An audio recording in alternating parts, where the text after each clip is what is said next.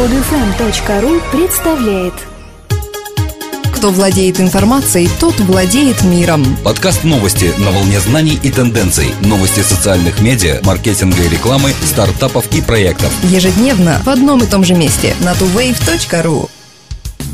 Здравствуйте! Сегодня 12 июля 2012 года. И с вами в студии Дмитрий и Елена. Австралийский банк и Facebook работают над созданием приложения, которое позволит клиентам совершать платежи третьим лицам в социальной сети. Операции будут проводиться с использованием собственной системы аутентификации банка, аналогичной обеспечению платежей на сайте и мобильных приложениях. В целом, потребитель получит множество выгод от подобной услуги. Значительно упрощается проведение банковских операций операций становится возможной покупка через друзей. Однако у данной услуги есть и минусы. Спам-сообщения могут привести к отправке денег мошенникам. Неизвестно, как разрешить вопрос с конфиденциальностью данных, ведь как только информация попадает на Facebook, дальнейший ее путь проследить невозможно. Сама компания не спешит с принятием решения. Амбиции Марка Цукерберга распространяются на построение платформы, затрагивающей многие аспекты повседневной жизни. Но Дэвид Робинсон, директор по глобальному маркетингу Facebook, заявляет, есть есть определенные вещи, такие как финансовые услуги, когда я не хочу, чтобы мои друзья знали точно, что я делаю. Я хочу общаться со своим банком наедине. Пресс-секретарь Facebook отказывается от комментариев, но факт остается фактом. Facebook сотрудничает с рядом международных банков, которые создают приложения для взаимодействия со своими клиентами. И в любой момент такое приложение может быть создано на платформе Facebook. Взломанный сервис Yahoo Voice и социальный сайт FormSpring. Хакерские атаки на оба сервиса произошли практически практически одновременно сотни тысяч похищенных параметров доступа пользователей появились в сети. Социальный сайт вопросов и ответов FormSpring сообщил, что более 400 тысяч паролей пользователей были похищены и просочились в интернет в зашифрованном виде. Утечка произошла на одном из серверов компании в Сан-Франциско. Как сообщается, с зашифрованными паролями нельзя сразу воспользоваться, хотя опытный хакер может их расшифровать. Основатель FormSpring Аде Аланох заявил в своем блоге, что компания ликвидировала брешь в безопасности и повысила уровень шифрования информации. Добавил, что для них главная безопасность и попросил всех пользователей переустановить пароли. В отличие от FormSpring, 400 тысяч параметров доступа пользователей, похищенные у Yahoo, появились в интернете в незашифрованном виде и доступны сейчас любому человеку. Предполагают, что вся похищенная информация принадлежит голосовому сервису Yahoo Voice. Кстати, хакеры преследовали неожиданную цель. Оказывается, они хотели привлечь внимание общественности к проблеме проблемам безопасности информации в Яху.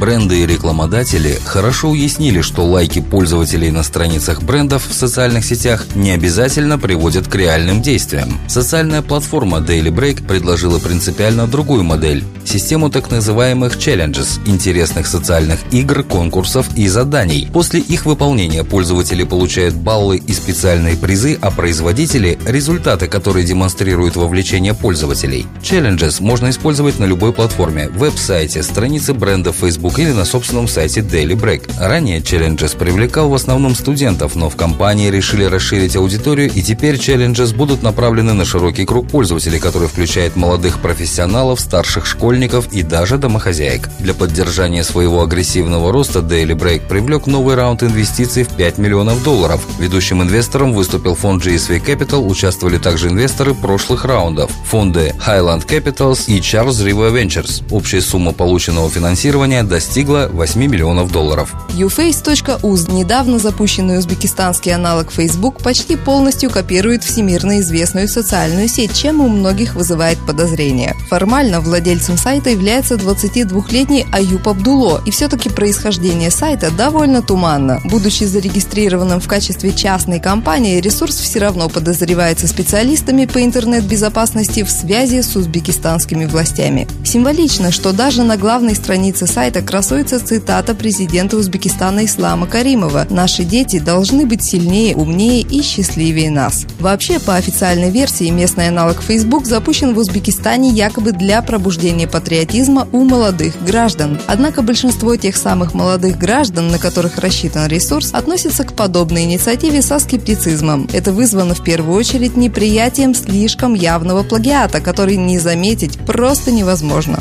Особой популярностью сеть пока не пользуется пользуются. Спустя два месяца после запуска YouFace насчитывает только полторы тысячи пользователей. У всех, кто видит, насколько YouFace похож на Facebook, возникает мысль. Это сделано, чтобы пользователи как можно легче расставались со своими аккаунтами в Facebook и, не замечая разницы, массово начинали пользоваться национальным аналогом. Кому и зачем это может быть нужно, кроме спецслужб, желающих полностью контролировать граждан? Крупнейшая в России сеть магазинов бытовой техники и электроники «Эльдорадо» 11 июля запустила в Твиттер вторую волну игры «Твиквест». Игра основана на общении пользователей с виртуальными персонажами. Подписавшись в Твиттер на «Эльдорадо» Stories и отправив сообщение с хэштегом «Твикстарт», необходимо зафоловить ответившего игрового бота. После этого вам нужно отвечать с наибольшей возможной скоростью на поступающие вопросы об истории бытовой техники, накапливать баллы и продвигаться к вершине рейтинга. Первая онлайн игра Твиквест, приуроченная к чемпионату Европы по футболу, прошла в мае-июне текущего года. Свыше 40 тысяч пользователей приняли участие в ней. Второй Твиквест отличается тем, что он привязан к системе лояльности Эльдорадо. Участники имеют возможность приобретать подсказки за бонусы на личном счету, полученные за покупки в сети магазинов компании. Действует и обратная схема. Баллы, полученные в игре за правильные ответы, можно обменять на бонусы в клубе Эльдорадо, использовать для новых покупок. Это стало возможным благодаря благодаря разработанному компанией специальному механизму взаимодействия онлайн-игры с системой SIP CRM, являющейся основой системы лояльности Эльдорадо. Это новое слово в мировой практике построения взаимодействия и укрепления лояльности пользователей.